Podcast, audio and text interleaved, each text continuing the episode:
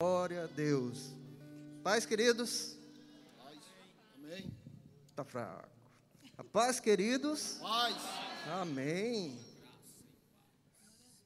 Nós somos embaixadores do reino de Deus. Isso não é pouca coisa, não, né? Eu queria que a bandinha cantasse novamente essa estrofe que fala da águia. Né? Vamos cantar junto? Vamos ficar em pé?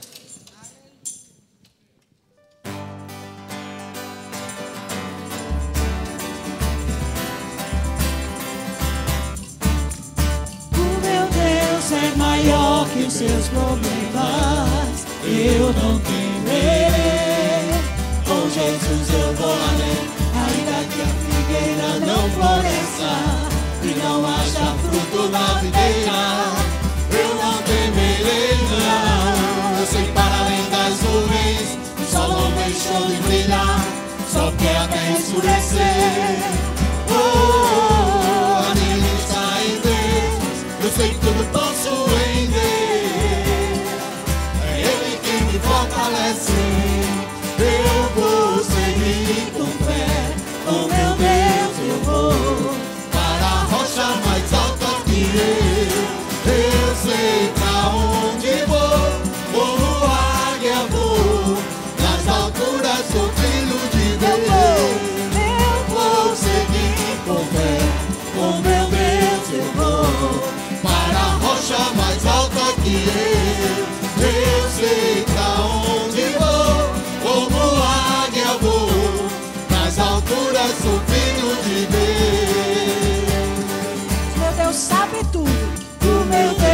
Sabe tudo que eu preciso pra seguir, pra seguir a paz dentro do meu coração, ainda que a lua adormeça e não haja brilho nas estrelas. Eu não temerei, não. Eu sei para além das nuvens, o sol não deixou de brilhar, só quer até escurecer. Oh, a minha vida está em Deus, eu sei tudo posso em Deus. É Ele quem me fortalece. Eu vou seguir com fé, com meu Deus eu vou para a rocha mais alta que eu. Eu sei pra onde vou, como águia vou, nas alturas do filho de Deus.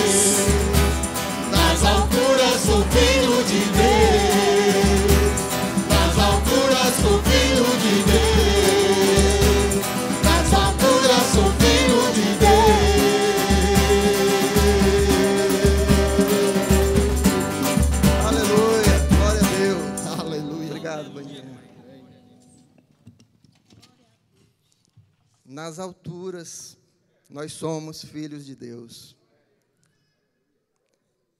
Como é o olhar de uma águia? A águia é conhecida por ter uma visão forte, né? Ela vê de longe, é uma visão apurada. E assim nós devemos ser também, porque o Senhor nos dá essa possibilidade de ter essa visão.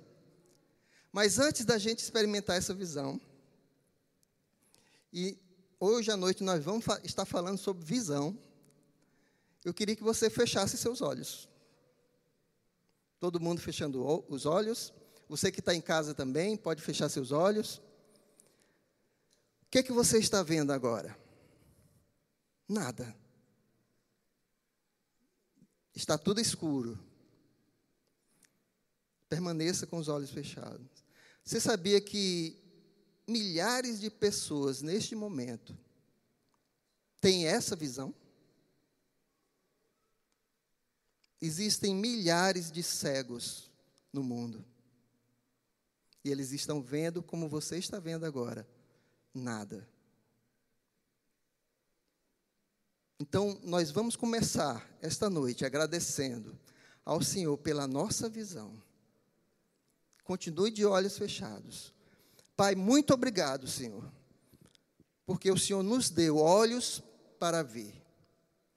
O Senhor abriu nossos olhos assim que nós nascemos nessa terra. E nós vemos, nós vimos a luz. Obrigado porque nós podemos nos conduzir Nós podemos ver a natureza que o Senhor criou. Nós podemos contemplar o belo por esse privilégio de enxergar. Obrigado pelos olhos que temos, Pai. Os olhos que contemplam a glória do Senhor, porque o Senhor também abriu os nossos olhos espirituais, e isso não pertence somente àqueles que enxergam fisicamente, mas o Senhor também pode abrir os olhos espirituais dos cegos. Que glória! Aleluia! Obrigado, Senhor, pela nossa visão, no nome de Jesus. O tema da nossa mensagem de hoje é: ajuste o foco em quem precisa ser ajustado, em Deus. Ajuste o seu foco em Deus. Eu queria que colocasse o primeiro slide. Aí o tema. Muitos de nós aqui, muitos estão usando óculos, né? Com certeza já fizeram várias vezes aquele exame lá no oftalmologista, né? De ter que ler aquelas letrinhas pequenininhas de longe. Aí ele vai trocando as lentes. Até chegar num um ponto em que você está conseguindo enxergar aquela menorzinha letra do final. No caso aqui é em Deus, né? Mas aqui eu acho que todos estão enxergando. Agora, uma coisa chata lá no oftalmologista, que antes se chamava oculista, né? É aquele colírio que coloca para dilatar a pupila, né? É chato aquilo ali. Mas é algo necessário. E graças a Deus por isso, porque através daquele colírio, a gente pode ter um exame que pode realmente detectar aquilo que a gente está passando. Né? E a gente pode ajustar o nosso foco físico para enxergar melhor. E que coisa boa quando a gente que é míope né, consegue colocar um óculos novo e parece que a gente vê detalhezinho das árvores, né, das folhas das árvores, de longe assim a gente percebe. E é uma bênção. Graças a Deus que Deus deu sabedoria ao homem para nos ajudar a ajustar o nosso foco físico. Aleluia. E o que é focar? A gente está falando sobre ajustar o foco, mas o que é focar? Eu peguei no dicionário e diz assim: é atribuir importância e destaque a alguma coisa. Se eu estou focando em algo, eu estou dando importância àquilo ali. Aquilo é o meu foco naquele momento. Se você vai assistir um filme na TV, por exemplo, às vezes eu não gosto porque com essa tecnologia né, de celular, as pessoas gostam muito de celular, e às vezes a gente está assistindo um filme na TV com a família, e de repente está um lá no celular enquanto o filme está passando. Aí eu reclamo e a pessoa diz: Não, mas eu consigo ver as duas coisas. Como assim? Não dá para ver duas coisas ao mesmo tempo. Você só consegue focar em uma coisa de cada vez. Isso faz parte do nosso natural. Focar em uma coisa de cada vez. Mas o que é desfocar?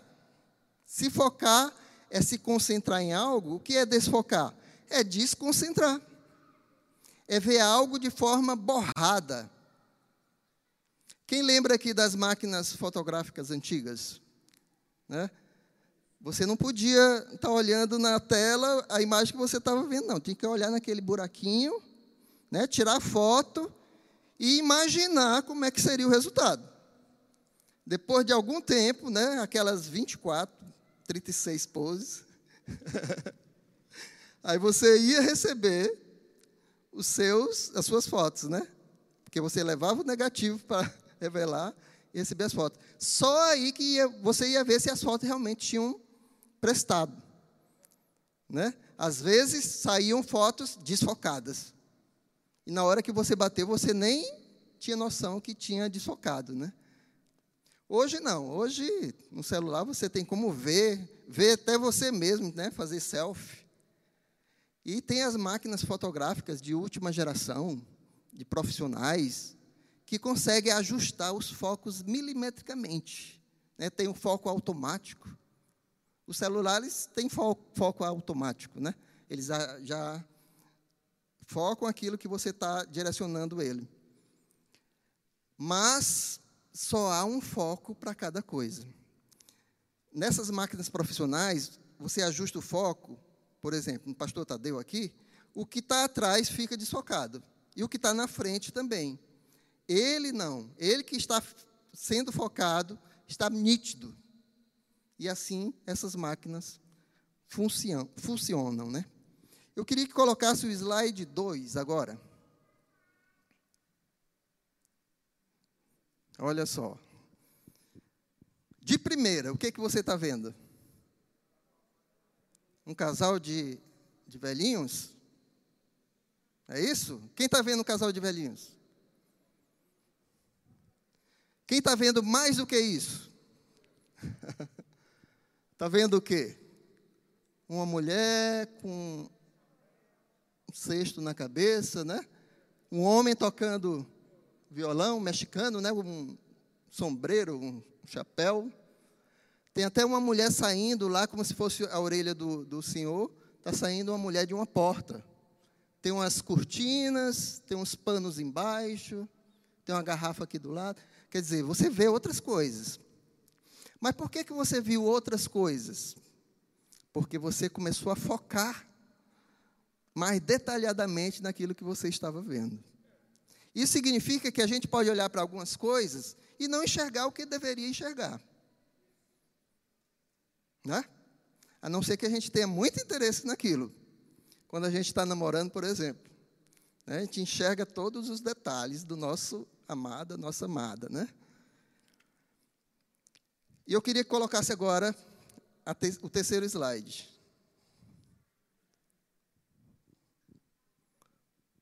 Quem já teve espinha aqui? Ou quem ainda tem espinha aqui? Aparece de vez em quando, né? Imagina só uma, uma moça se preparando para ir um, num evento. Ela coloca aquele vestido bonito, né? Pintia o cabelo, arruma tudo, coloca maquiagem. Quando ela olha no espelho, ela vê a espinha. Como é que ela se sente? Vocês mulheres se sente mal, né? Você já imagina assim: todo mundo vai olhar para a minha espinha. E aquela espinha, que podia ser até pequena, se torna algo enorme, porque você está focando nela. Tem uma frase que diz: tudo que a gente foca se expande. Se você foca em algo ruim, em uma doença, aquela doença vai parecer maior do que realmente ela é. Mas se você foca em algo bom, também aquilo vai trazer algo bom para a sua vida, porque ele vai se expandir. Então estamos sempre diante de escolhas, de foco. Cabe a nós decidir o que é melhor para a gente. Amém? Eu decido em que vou focar, se naquilo que é bom ou naquilo que é ruim. Isso está parecendo conversa de autoajuda, né? Focar no positivo. Poder do pensamento positivo. Lembram disso? Ainda hoje se fala. Isso é errado? Você focar no positivo? Tem gente que não gosta de quem fala sobre isso, né? Parece receita do mundo. Mas antes de ser receita do mundo, meus irmãos, é o que a nossa palavra fala. Nós devemos focar naquilo que é bom. Porque vai ser bom para nós. Deus sabe disso. Se focarmos em tudo que é bom, nós só temos a ganhar. E a gente vai ler sobre isso. Eu queria que colocasse o versículo. Filipenses, abra sua Bíblia também. Ah, vamos aproveitar o seguinte: pegue a sua Bíblia ou seu celular, levante agora. Todo mundo levantando. Gostei do irmão pastor Alain falando. Eu gosto da, da Bíblia mesmo, de, de papel, né? Repita comigo. Essa é a minha Bíblia. Eu tenho tudo aquilo que a Bíblia diz que eu tenho. Eu posso fazer tudo aquilo que a Bíblia diz que eu posso fazer em Jesus. Amém? Aleluia. Filipenses 4:8 Quanto ao mais, irmãos, tudo que é verdadeiro, tudo que é honesto, tudo que é justo, tudo que é puro, tudo que é amável, tudo que é de boa fama. Se há alguma virtude, se há algum louvor, nisso pensai. Seja isso o que você vai colocar o seu pensamento. É ensino bíblico, está na palavra do Senhor. Paulo falando aos Filipenses. Então, todos os dias, quando você acorda, você tem uma decisão a tomar. Eu vou focar no que é bom ou vou focar no que é ruim? Eu posso acordar e dizer: mais um dia, vou ter que trabalhar, vou ter que fazer aquilo, vou ter que cuidar de menino. Ai, meu Deus do céu, me ajuda.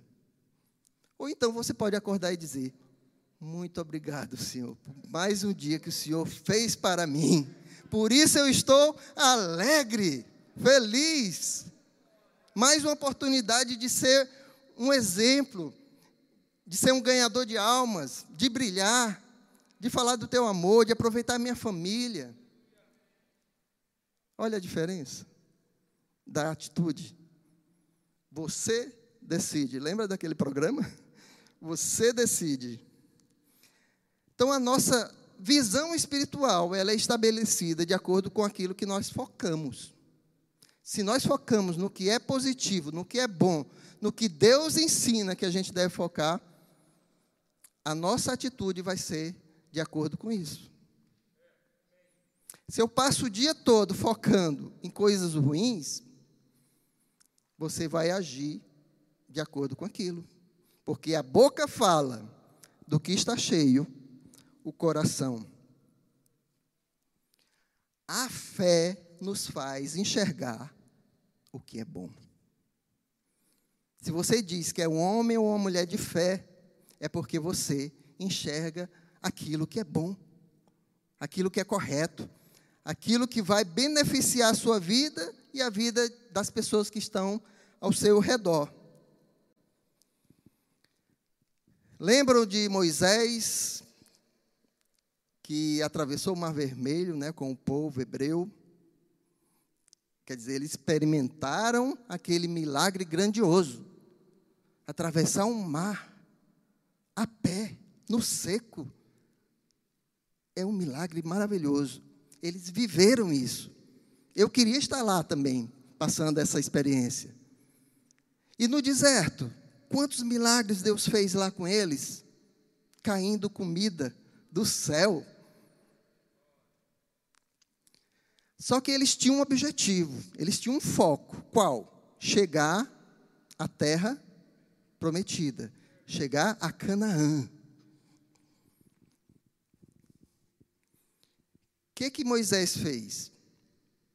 Ele queria saber como era lá do outro lado, né, na terra prometida. Ele mandou um líder de cada tribo para espiar a terra, para saber como é que era do outro lado. E eles foram. Lá em Números, você vai ver depois, Números 13, essa, toda essa história. Eles foram e voltaram com um relatório. Dez desses espias deram um relatório segundo o foco que eles tinham. Um, um relatório bem ruim. Eles focaram em quê? Nos gigantes que haviam naquele local. Ah, vai ser muito difícil para nós, porque a gente vai ter que enfrentar gigantes. Mas tinha dois camaradas, dois filhos de Deus, que tinham um foco ajustado em Deus. Eles trouxeram um relatório maravilhoso de Canaã. Ele disse que era uma terra que manava o quê? Leite e mel, que tinha muitas uvas, uvas cachos de uvas grandes, que eles iam se beneficiar naquele lugar. E ele falou de gigante? Não. Por quê? Porque ele sabia que o Deus que eles criam era maior. Ia fazer eles prevalecer, porque se Deus mandou, gente, se Deus mandou eles irem para a terra prometida, é porque eles iam ganhar, eles iam vencer, eles iam chegar lá, iam conquistar aquela terra. Por quê?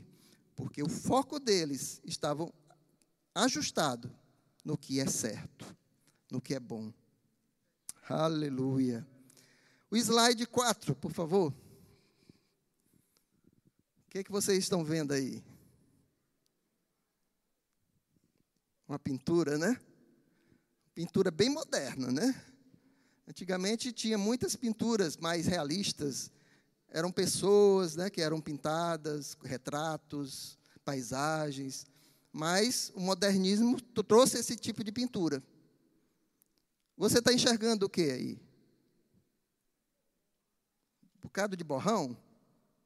Um bocado de tinta jogada, como se alguém tivesse jogado a tinta lá? Depende do seu foco. Agora, se você for um artista plástico, pode ser que você tenha um foco diferente. Você vai ver uma obra de arte aí. Muitas vezes, quadros como esses custam milhões dependendo do autor, né? porque muitas vezes é pelo nome do autor e não pela obra em si.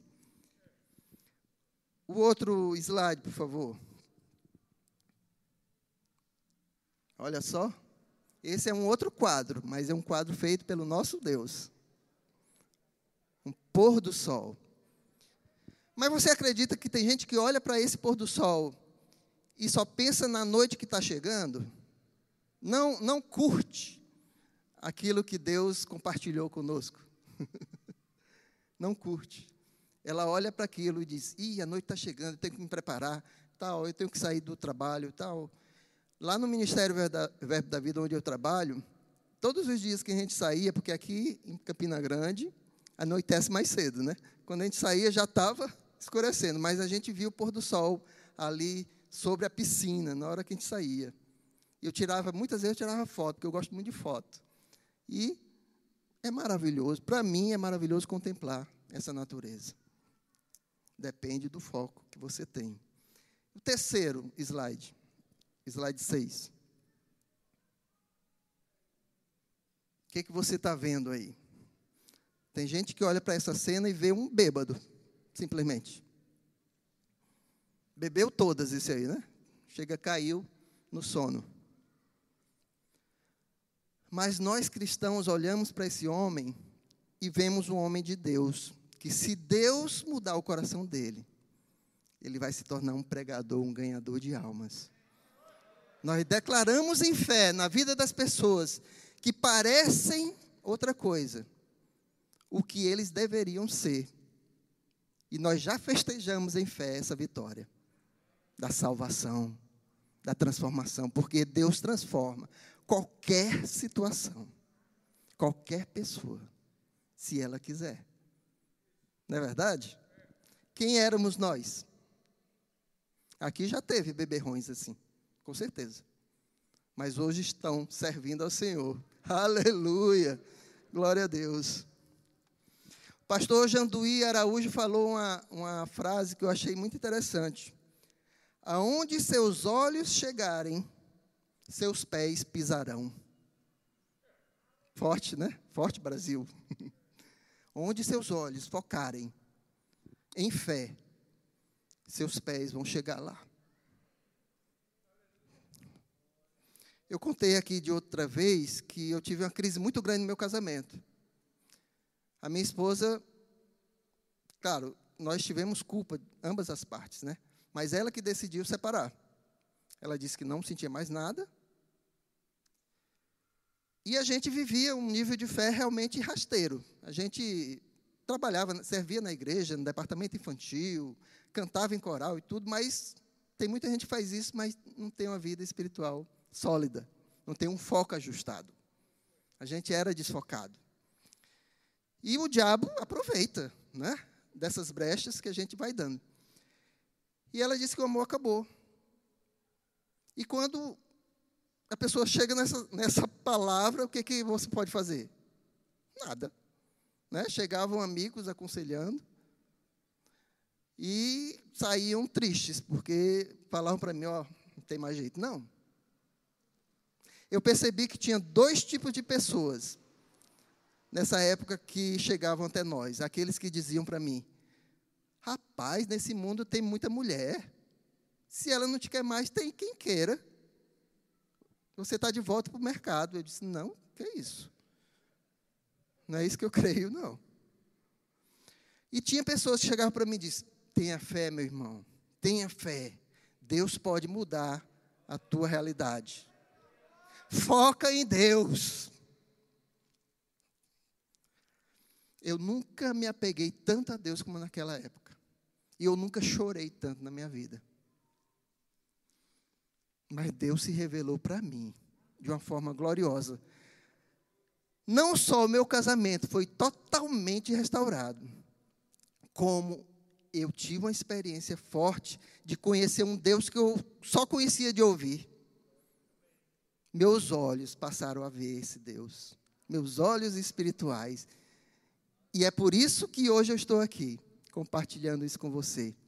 Não importa qual seja a situação, se você focar naquilo que é certo, isso vai se expandir e vai virar um milagre na sua vida.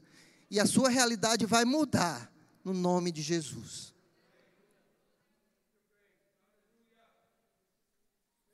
Eu não sou melhor do que ninguém. Deus não tem filhos prediletos. Se ele fez comigo, ele pode fazer com qualquer um.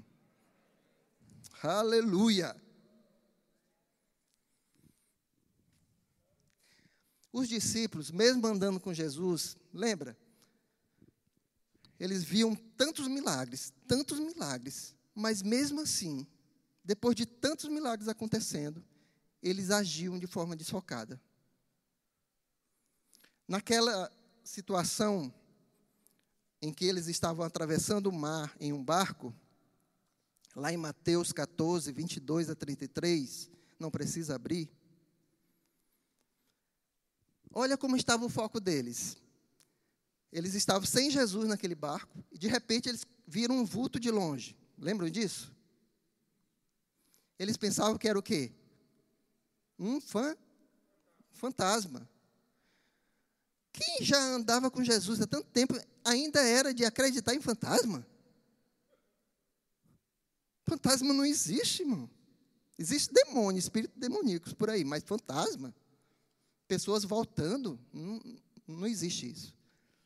E eles estavam acreditando que aquilo era um fantasma. O foco deles estava meio desfocado, que eles não percebiam quem era. Não conheciam o próprio Jesus que eles serviam. Eles viam Jesus de forma desfocada. E eles ficavam, ficaram com medo. Cristão deve ter medo? Nem de morrer. Eu gostei do que o apóstolo Guto falou outro dia aqui. Nós somos as pessoas que melhor vivem nessa pandemia, porque a gente não tem medo de morrer. Morrer para nós é lucro. é uma promoção, não é? É uma promoção. Então, eles estavam com medo, eles achavam que era um fantasma. E lembre que quando Jesus se aproximou e eles reconheceram Jesus, o que, que Pedro quis fazer? Ele queria ir também experimentar caminhar sobre as águas, né? Meu Senhor, me leva até você, né? Vem, Jesus chamou. E ele foi, foi indo. Só que o foco dele não estava firme em Jesus. Ele começou a observar o quê? As circunstâncias. E eu estou em cima da água, será que eu vou conseguir? O que, que aconteceu? Começou a afundar. Perdeu o foco, começou a afundar. Começou a cair dentro do poço. Quem perde o foco cai para o poço, no fundo do poço. Em outra situação semelhante, também no mar, lembram que veio uma tempestade forte, Jesus estava com eles. No meio daquela tempestade, o que, que aconteceu com os discípulos? Dormiram? Estavam tranquilos? Não, estavam desesperados, porque achavam que iam morrer. Eles tinham medo de morrer. E Jesus estava como? Dormindo. Tranquilo. Porque ele sabia que Deus estava com ele. Eles estavam com Jesus e estavam com medo. Olha só. Antagonismo, né? Eles precisavam confiar no Jesus que já tinha feito muito, muitos milagres na frente deles. Mas existem pessoas que dizem: Eu creio em Jesus, eu confio que Jesus está com minha família. E tem medo que, que a Bíblia fala sobre medo? O amor lança fora alguns medos. Todo medo. O amor manda o medo embora. É isso que você tem que fazer. Se você se sente angustiado, se sente com medo hoje, lance fora esse medo através do amor de Jesus, no nome de Jesus. Em que você foca no seu dia a dia? Você sabia que os seus filhos, a sua família, foca em você? Foca no que você está fazendo? Foca no seu exemplo? Alguns dizem: faço o que eu digo, mas não faço o que eu faço. Está errado. Nós devemos falar como Paulo: sede meus imitadores, como eu sou de Cristo. Seu foco deve ser sempre em Deus. Somente em Deus. Seus filhos têm que ver que você está focando em Deus, através das suas palavras, sim, mas principalmente através das suas atitudes. Em que você está olhando quando entra no computador? Nós acompanhamos muitos casais, grande parte deles, principalmente o homem, era viciado em pornografia. O foco deles era a pornografia. É uma prisão de Satanás. Mas Jesus já nos libertou para vencermos todas as ciladas do diabo no nome de Jesus. Você já é um vencedor, meu irmão. Foque naquilo que é bom.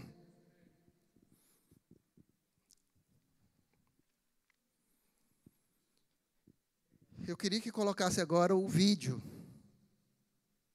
de uma pessoa que está focando em Deus. E essa pessoa tem apenas 10 anos de idade. Crianças de um condomínio de Vila Velha se reúnem quase todo dia para ler a Bíblia e espalhar bilhetes com mensagens para os moradores. Nem a piscina, nem o parquinho. O cantinho preferido dessa turminha aí é outro. Praticamente todos os dias, as crianças se reúnem em volta das mesas da área de lazer do condomínio para ler a Bíblia. Eu aprendo um monte de coisas interessantes e histórias. Agora está sendo uma coisa preferida. É? Mais do que jogar videogame? Sim. As reuniões da meninada começaram nas últimas férias escolares. Foi a Beatriz quem convidou os amigos do condomínio. A ideia surgiu depois que a menina, de 10 anos, entrou no grupo de estudos bíblicos da igreja, que frequenta com a família. Aí eles falaram para começar a investir agora nessa idade, porque um menino falou, o jovem falou que ele não conseguiu investir naquela idade. Aí até que eu comecei. Aí teve um dia que eu chamei eles e a gente começou a ler a Bíblia. Primeiro a gente só lia, estudava a Bíblia e colocava música. A mãe da Beatriz conta que só ficou sabendo dessa nova atividade depois que a turminha já havia sido formada. Foi quando descobriu o grupo de conversas das crianças no próprio celular, com o nome Grupinho de Deus. Da Beatriz, ela tem 10 anos, ainda não tem o seu celular próprio, então ela criou o grupinho no meu aparelho. E quando eu fui ver o meu aparelho, celular, vi lá as fotinhas, eles louvando, lendo a Bíblia, fazendo os estudos, sozinhos, por, foi por conta deles mesmos. Inicialmente, as crianças abordavam moradores nas áreas comuns do condomínio. Elas ofereciam um momento de oração e também cantavam louvores. Mas nesta semana, elas começaram a deixar bilhetinhos nas portas de todo mundo, com palavras de carinho e de fé. Lá vai a criançada pelos corredores. Eles já colocaram bilhetinhos em metade das quase 250 portas do condomínio. Ainda bem que a turminha aumentou. Eram apenas quatro e agora são nove crianças envolvidas. Aí algumas pessoas também agora entraram e agora temos nove pessoas no nosso grupinho. E agora, já que vocês têm mais gente, vai ficar mais fácil para poder mandar recadinho pro prédio todo, né? Sim. Porque tem muita porta aqui, né? Muita. As ações da turminha estão fazendo o maior sucesso no condomínio, tanto que não param de chegar mensagens de agradecimento para os pais. Edma participou de uma oração com as crianças e conta que se sentiu renovada. Uma oração, né? Nos emociona. Ainda vendo essas crianças fazendo isso, porque tá tão difícil, né? E a gente vê tanta coisa, tanta tragédia e vendo essas crianças no nosso prédio fazendo essa essa gracinha. Com a alegria dessa meninada, a rotina fica muito mais leve no condomínio. As orações e bilhetinhos se tornaram um alento em dias tão difíceis como os da pandemia. Incentivadas pelos pais, as crianças não pretendem parar. Vários recadinhos, as pessoas agradecendo, as crianças, aos pais, por esse acalento, né? Nesse tempo tão difícil de pandemia, você entrar em casa e ter um bilhetinho, acho que muitos ali amaram e fizeram questão de compartilhar conosco. Isso alegra muito o nosso coração enquanto, enquanto mãe né, e pai. Aleluia, glória a Deus. Palmas para essa criança mesmo, ela merece. Faz muito mais do que muitos adultos, não é verdade? E Provérbios fala: ensina a criança no caminho em que deve andar, quando ela for velha, ela não vai se desviar dele. Cabe a nós ensinar, focar naquilo que é bom. E assim acontecem os resultados. Meus filhos, graças a Deus, eu tenho três filhos, graças a Deus, todos seguem o Senhor. Todos servem ao Senhor. E já tem um neto, e já está vindo mais outro neto. Aleluia. E eu tenho investido nesse ministério infantil. Eu sou autor do livro do Guerreirinho, não sei se vocês já conhecem. E agora está acontecendo a Conferência de Ministros do Verbo da Vida Sudeste. E está sendo lançado um novo livro do Guerreirinho lá. Mais um livro para estar tá ajudando nossas crianças a focarem no Senhor, a focarem na palavra de Deus, na linguagem delas. Elas devem ter, ser tratadas também como igreja, elas são igreja, né? Elas não são só crianças, elas são igreja, junto conosco. E elas fazem esses lindos trabalhos se forem incentivadas para isso. Elas são sinceras, elas são alegres, elas são felizes com o Senhor. Aleluia, glória a Deus. Elas não têm a vista embaçada, né? Elas focam realmente naquilo que, ela, que elas querem. E ontem, foi ontem, a gente estava em casa tranquilamente tal. Nós temos é, uma geladeira, um fogão e uma máquina de lavar de 20 anos. Na época a gente estava mudando para Brasília, de Teresina para Brasília, e conseguimos comprar zerado, né, esses três eletrodomésticos. Brastemp, muito boa, né, duraram, estão durando, né, até hoje. Só que a geladeira começou a dar problema já tem três anos. Esfriava a parte de baixo, não esfriava em cima, ou então o contrário, esfriava em cima, não esfriava embaixo, e a gente ficou nessa luta. Quando foi ontem, chegou uma geladeira novinha lá em casa. Sabe quem nos presenteou com ela? O nosso filho. Nosso filho do meio, que é solteiro ainda. Ele sentiu a nossa necessidade. E ele é muito grato por tudo que nós ensinamos a ele. E ele nos honrou.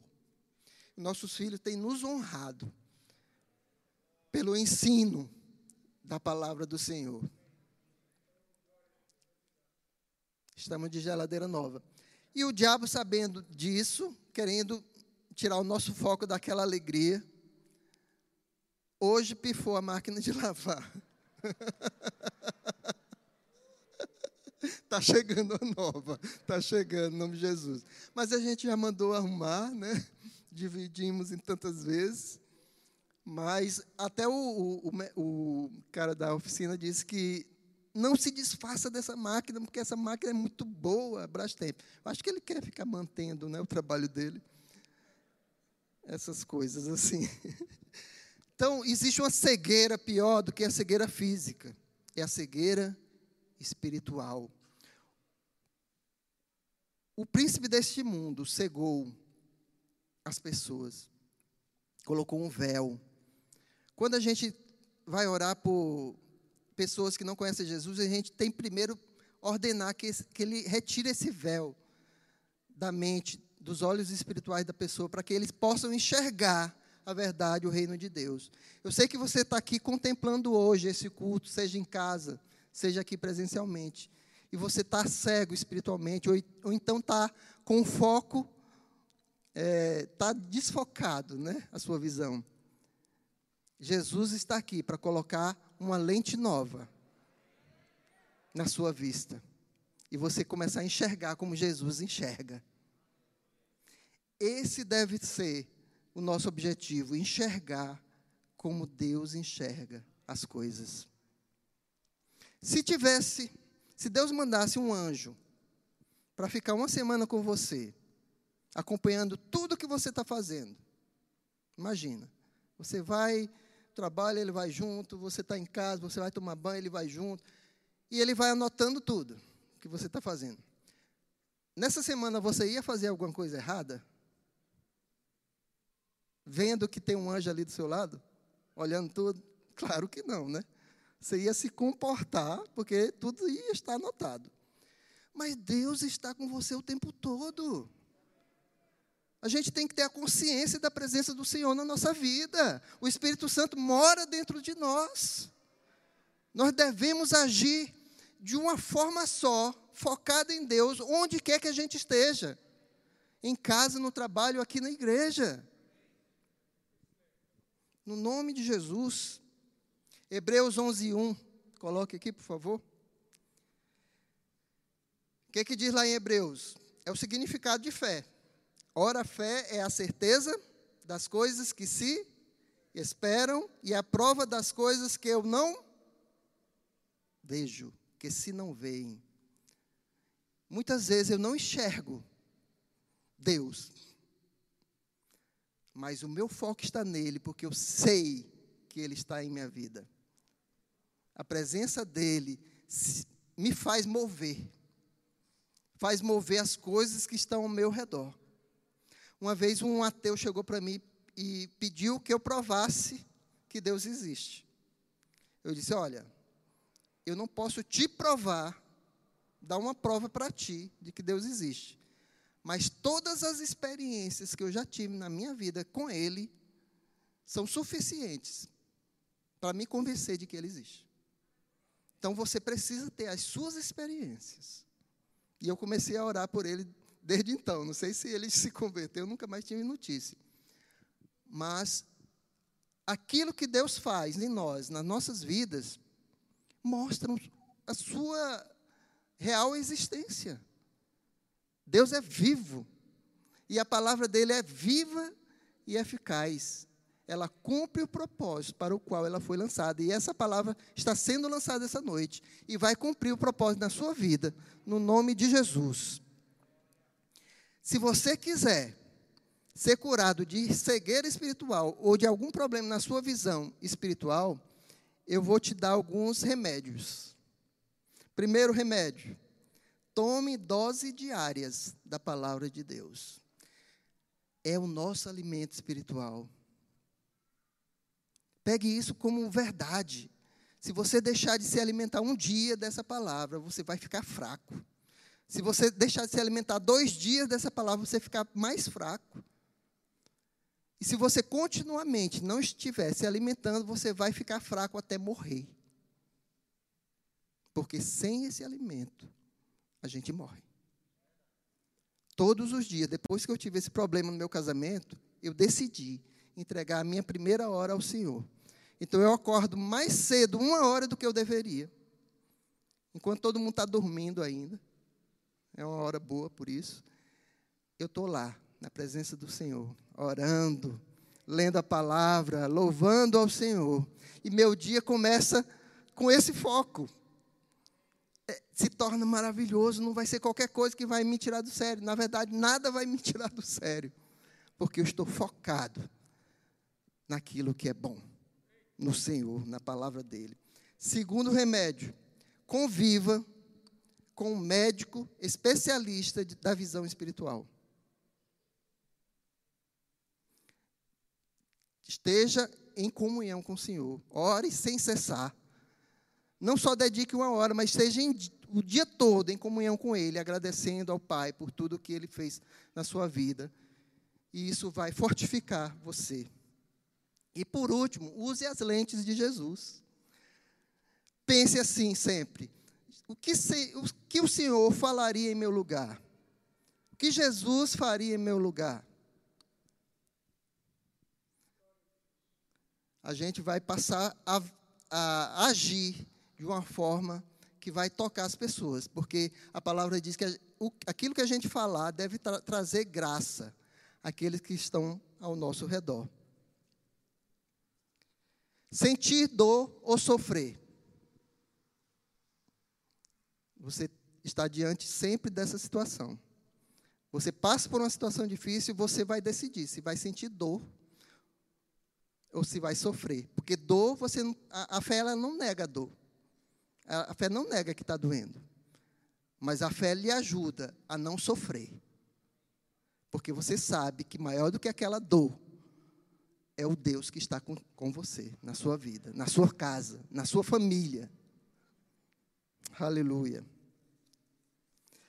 Lá em 1 Samuel 16, 7 diz assim: Porque o Senhor não vê como vê o homem, pois o homem vê o que está diante dos olhos, porém o Senhor olha para o coração.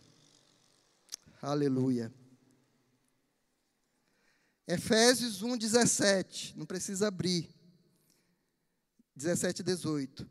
Para que o Deus de nosso Senhor Jesus Cristo, Pai da glória, vos dê em seu conhecimento o espírito de quê? De sabedoria e de revelação, tendo iluminados os olhos do vosso entendimento. Em que então nós devemos focar? Hebreus 12, 2. Diz o quê? Olhando para Jesus, autor e consumador da fé, o qual, pelo gozo que lhe estava proposto, suportou a cruz, desprezando a afronta e assentou-se à destra do trono de Deus.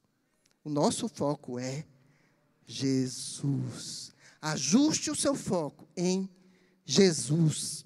Eu queria que colocasse agora o slide grande aqui, o primeiro.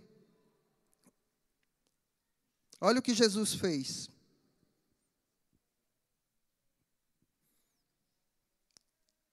Ele passou por dores? Passou. Muitas. E nós lembramos sempre disso na ceia, né? O sofrimento que ele teve. Ele passou por isso. Por quem? Por ele? Não, por nós. Por quem? Pelos pecadores. Que não mereciam. Jesus, ele não focava na dor. Ele focava no que ia acontecer depois. No plano da salvação. Ele dizia: Pai, perdoa-os, porque eles não sabem o que fazem. Ele sofreu, sim, mas ele pagou o preço para a nossa liberdade, para a nossa salvação, para que a gente pudesse hoje estar focando nele. Só que não fica aí. Nós não somos aqueles que guardam o Cristo morto na cruz. Eu queria que colocasse a outra imagem. O nosso foco deve ser esse.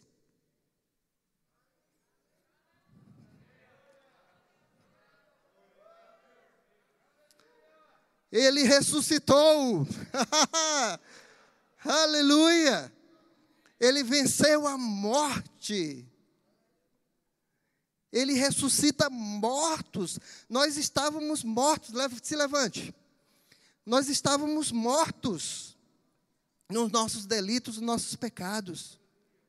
Mas ele pagou o preço da morte com a sua própria vida. Mas ele venceu a morte e hoje está sentado à direita de Deus. Aleluia!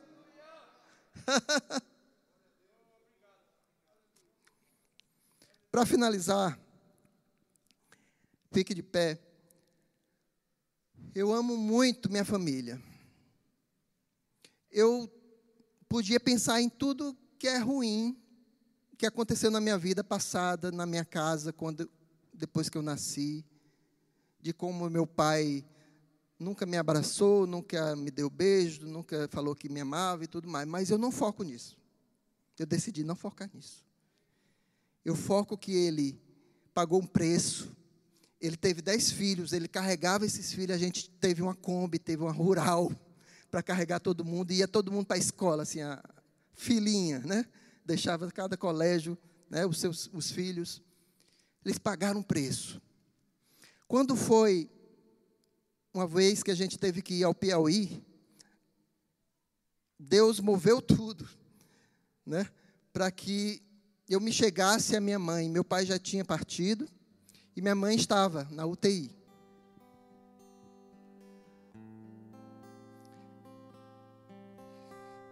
Eu sei que falar de pai e mãe para muitos aqui talvez doa, né? Talvez traga uma dor, mas você não vai sofrer mais por isso. Ela estava ali, não podia fazer mais nada por ela. Ela estava à beira, né? De partir. Só que eu tinha uma dúvida no meu coração: será que ela é salva? Será que ela não é salva? Aí o Senhor me levou. Ela estava lá é, eu cheguei lá no, no horário, porque no, na UTI eu podia entrar três pessoas né, naquele horário. Já tinha entrado duas irmãs minhas e a outra já estava querendo entrar, porque eu não chegava. Eu cheguei em cima da hora e, e eu tive a oportunidade de, de ir até onde minha mãe estava. Quando eu cheguei lá, ela estava inconsciente. Pelo menos parecia para mim. Mas o Espírito Santo em que eu focava, porque quando a gente foca em Deus, Ele nos dá direção sobre o que fazer, sobre o que falar ele disse: fale no ouvido dela, para ela se entregar ao Senhor. Ela não tinha reação.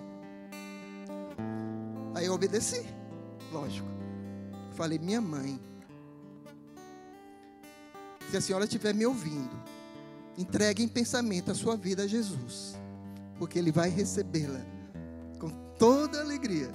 Ele pagou o preço. Eu falei da salvação para ela meus irmãos, começou a lacrimejar os olhos dela. Eu tive a oportunidade de levar a salvação para minha mãe naquele momento de partida. E eu sei que ela está com o Senhor agora. E vamos nos encontrar e festejar a alegria da salvação. Foque na salvação, foque em Jesus. Vai dar tudo certo. Aleluia. A sua família precisa de você. Amém. Se você está aqui hoje e não tem um foco ajustado,